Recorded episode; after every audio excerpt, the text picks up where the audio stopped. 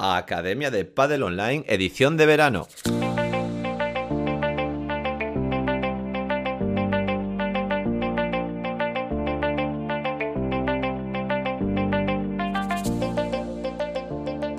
Hola a todos y todas, soy Jaime Barral y os doy la bienvenida una semana más a la Academia de Padel Online, el programa de podcast para entrenadores y gestores de padel. Pero antes de nada, recordad que en la plataforma academiadepadelonline.com tenéis formación en gestión, en marketing, análisis del remate y si queréis ser técnicos en padel, tenéis el curso de instructor, el curso de monitor y el curso de entrenador.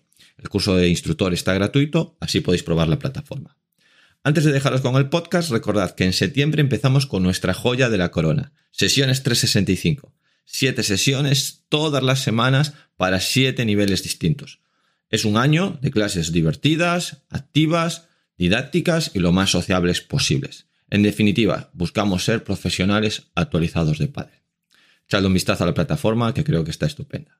Y sin más, os dejo con esta edición de verano una recopilación de los podcasts más estupendos de temporadas anteriores.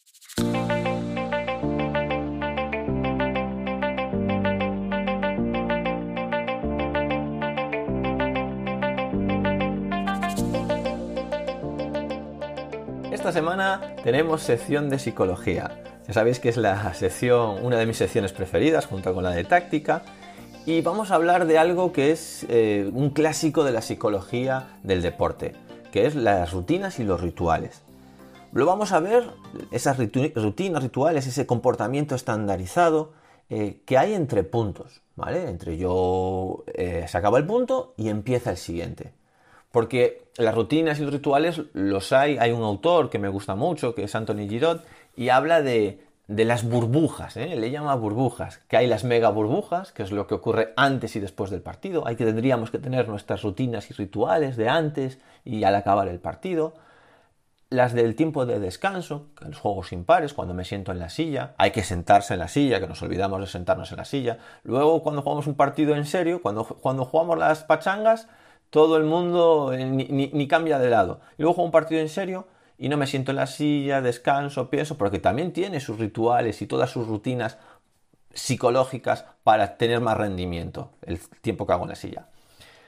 Luego lo que vamos a ver esta semana, que es el entrepunto, entre que se acaba y empieza siendo punto, y luego habría, eso le llaman mini burbujas, y luego estarían las micro burbujas, que sería lo que hay entre golpe y golpe. Es decir, yo golpeo, la pelota va, vuelve, bueno, pues ahí también tengo yo eh, unos comportamientos estándares, unas emociones, eh, y unos pensamientos, ¿vale?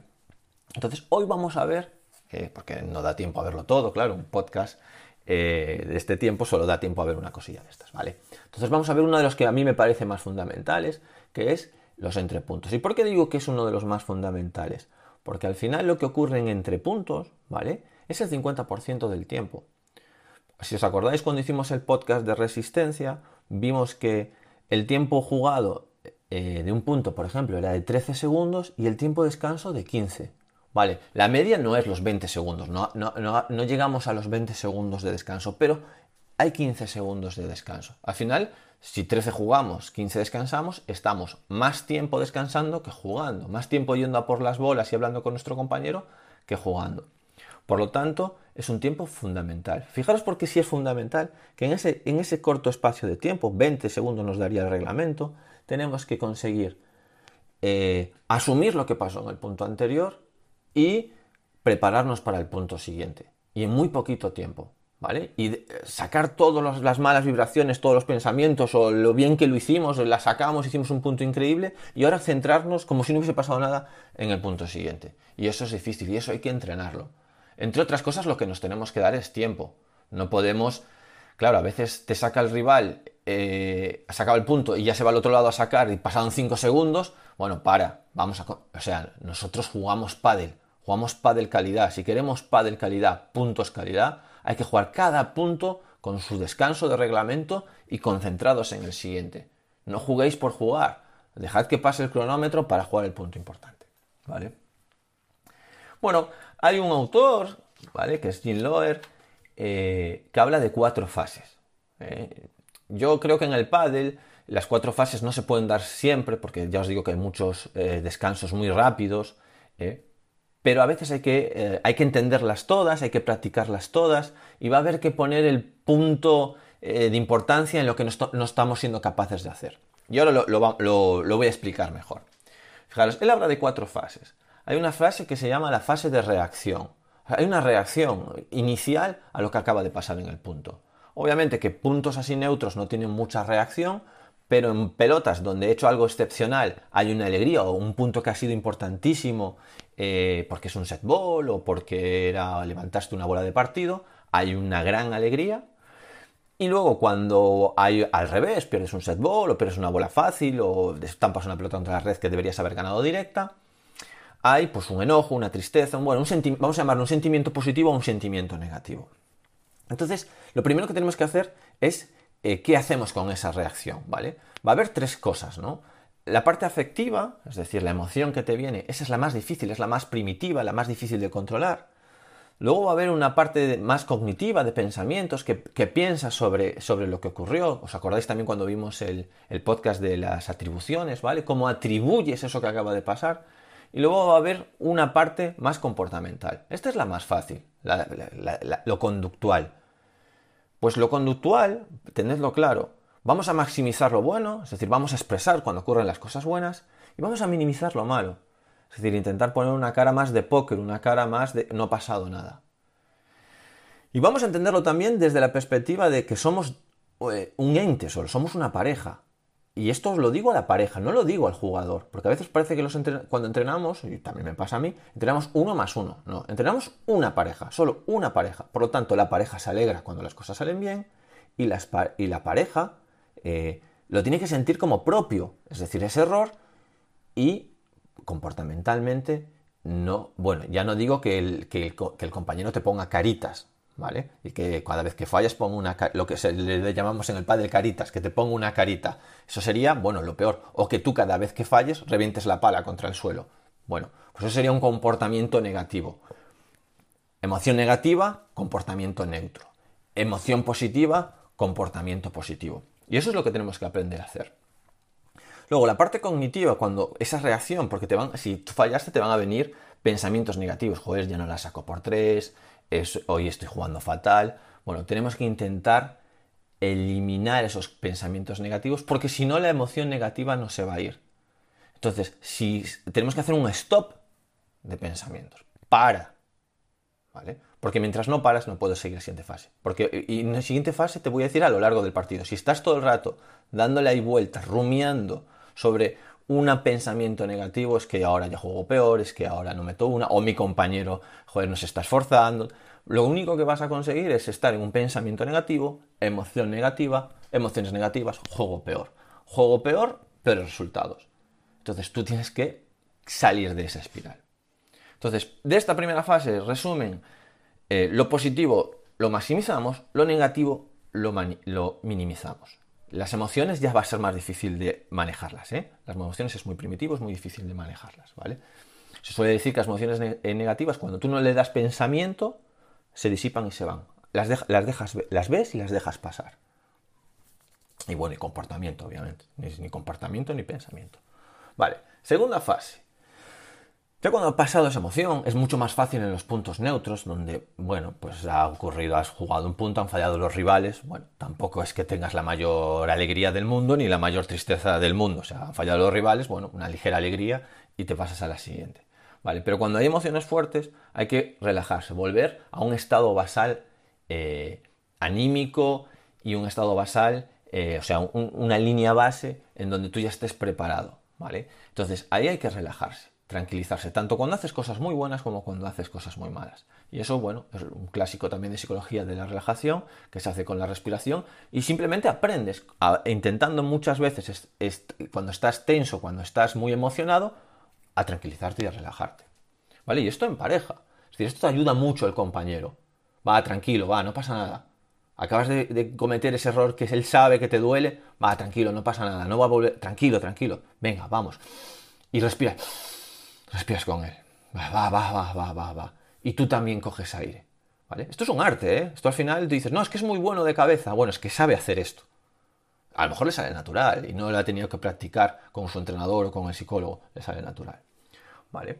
ya estoy relajado, ya estoy tranquilo. ¿Vale? Ahí acabó todo lo que pasó del punto anterior. Ya has cortado.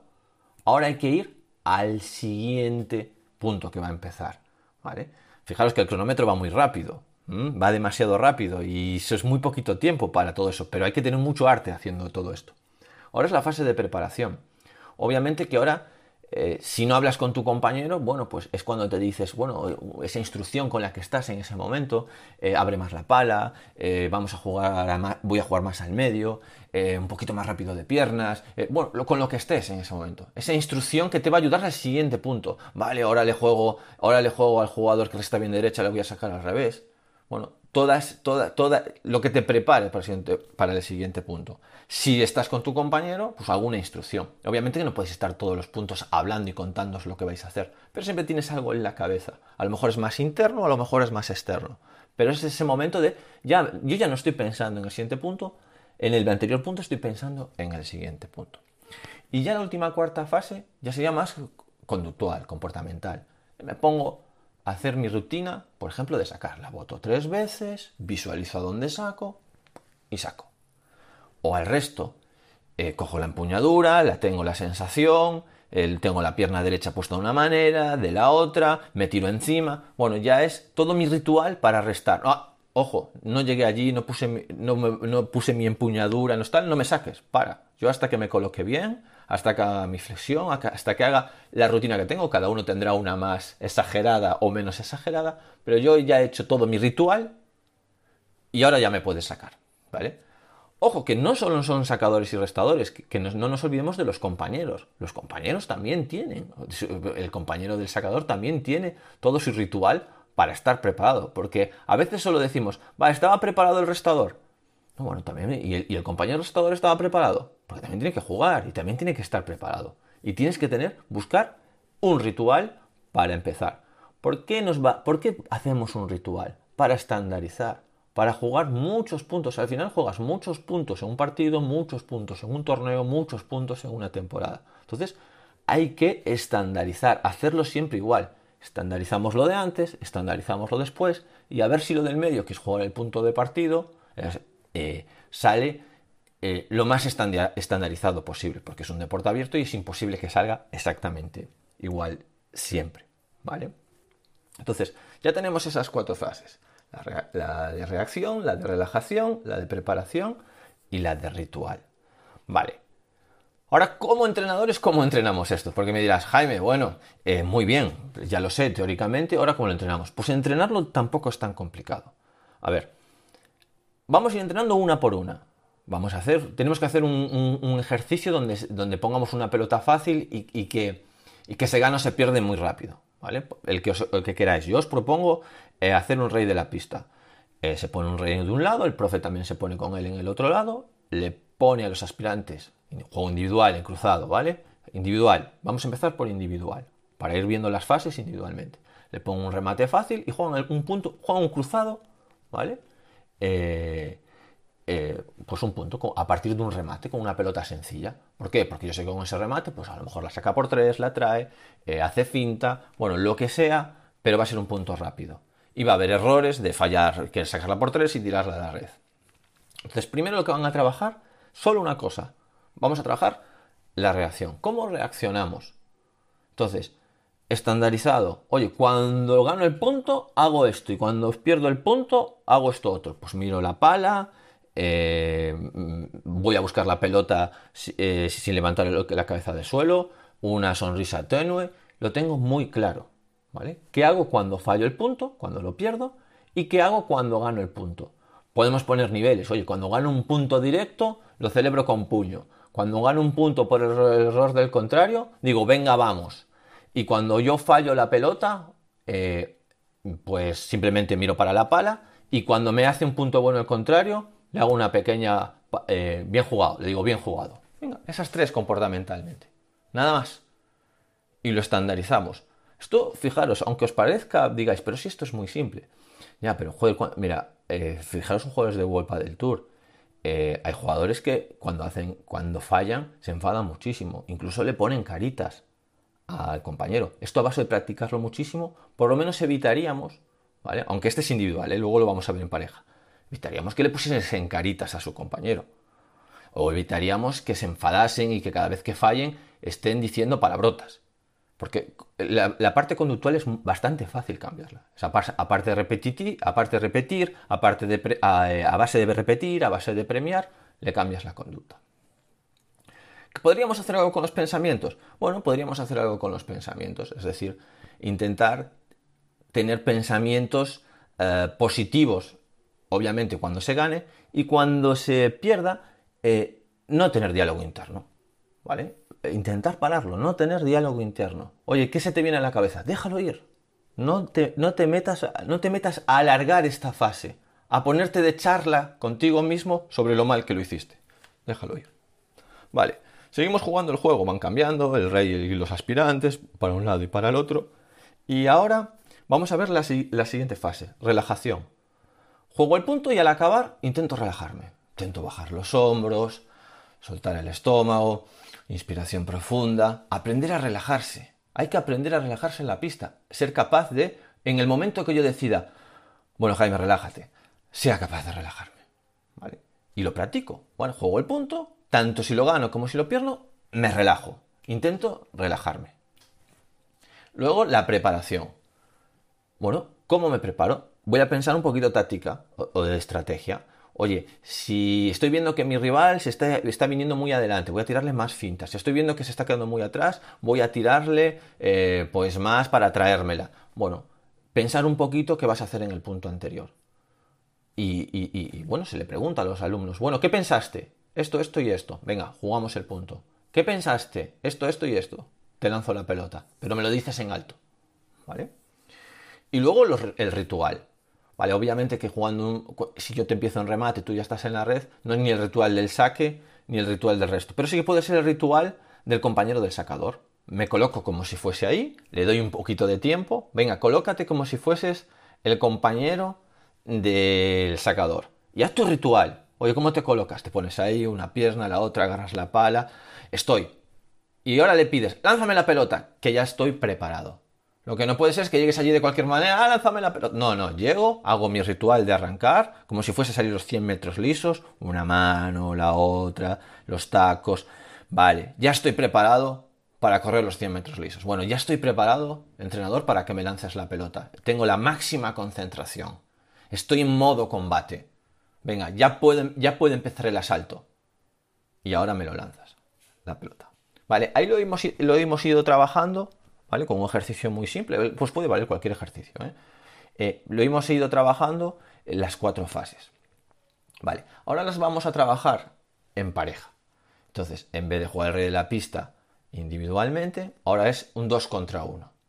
Y ahora lo que vamos a hacer es, el, sacador saca, el restador resta una pelota de globo fácil y empieza el punto. ¿Vale? Y juegan 2 eh, contra 1. Al final lo que buscamos ahí es que tanto el sacador como el restador trabajen como pareja. Es decir, primera fase, la reacción. Vale, cuando ganamos nos alegramos. Cuando sea neutro, neutro. Y cuando, y cuando perdamos, eh, cara de póker. Luego trabajamos la relajación, cada acabar el punto nos relajamos los dos, pero en pareja, hablándolo entre los dos. Venga, va, tranquilo, va. Luego hacemos la de preparar el punto, lo hablamos en pareja, ¿Vale? ¿Cómo le vamos a jugar el siguiente? Cuando te deje el globo le vas a pegar ahí, yo me voy a pegar a la red, ¿qué hacemos? Y la última, el ritual. Yo hago mi ritual y él hace su ritual, ¿vale? El rey de la pista no lo trabaja porque como va a estar jugando puntos todo el rato muy rápido, bueno, pues es más difícil trabajar. Y ya la última fase, ¿vale?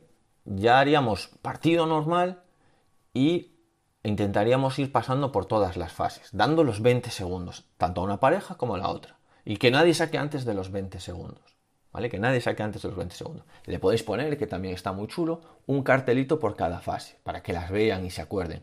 Oye, le pones un cartelito eh, ahí al principio de la red que ponga eh, fase de reacción, después una fase de relajación, luego fase de preparación del punto y la última fase de ritual, pegaditos, y así lo van leyendo y van pasando por todas las fases. Como, como consejo final, yo os diría que Obviamente esto hay que automatizarlo y, al principio es un poco mecánico, ¿no? Pero que sean capaces los, jugadores de saber lo que está fallando en cada momento. Hoy ahora necesito relajarme. Hoy me estoy comportando mal, estoy cada vez me, irritan los rivales y cada vez que me ganan un punto pongo mala cara. Bueno, voy a intentar cambiar eso. O no estoy siendo capaz eh, de pensar en cómo jugar el siguiente punto. O me están fallando mis rituales eh, antes de sacar o antes de restar. Entonces, eh, vosotros esto tendría que estar automatizado, pero sí que podéis ir poniendo el acento en el que veáis que está fallando. Esto es lo que le tenéis que decir.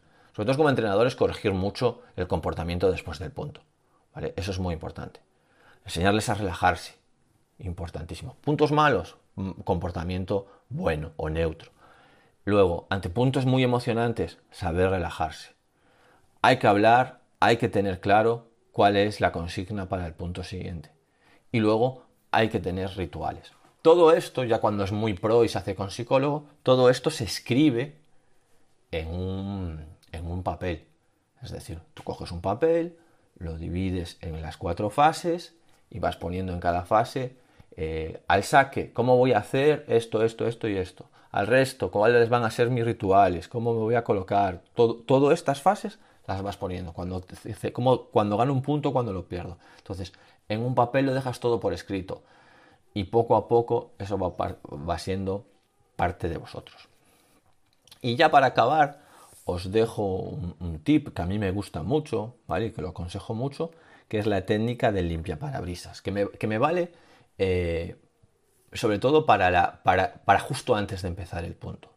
Cuando veáis que vais a empezar el punto, empezáis a hacer vuestros rituales y aún seguís teniendo pensamientos, no sois capaces de iros del pensamiento, ya tenéis que empezar el siguiente punto y aún, tenéis cosas del punto anterior o de puntos anteriores, hacéis la técnica de limpia parabrisas. ¿Qué es esa técnica de limpia parabrisas? Pues es el limpiar ese cristal de cómo veis las cosas, ¿no? Ese, ese parabrisas de cómo estáis viendo el mundo. Podéis hacerlo como un gesto, para, como un símbolo, con la pala delante, como, bueno, lo estoy limpiando, o con una mano, lo estoy limpiando. Y eso lo que va a ayudar es a, bueno, venga, va, todo lo de atrás, toda esa porquería, la quito, fuera, venga, punto de ahora. Empezamos este punto, venga, vamos. ¿Que hay mucha porquería de atrás? Más veces le dais ¿Que hay poquita? Pues una o dos veces llega, ¿vale?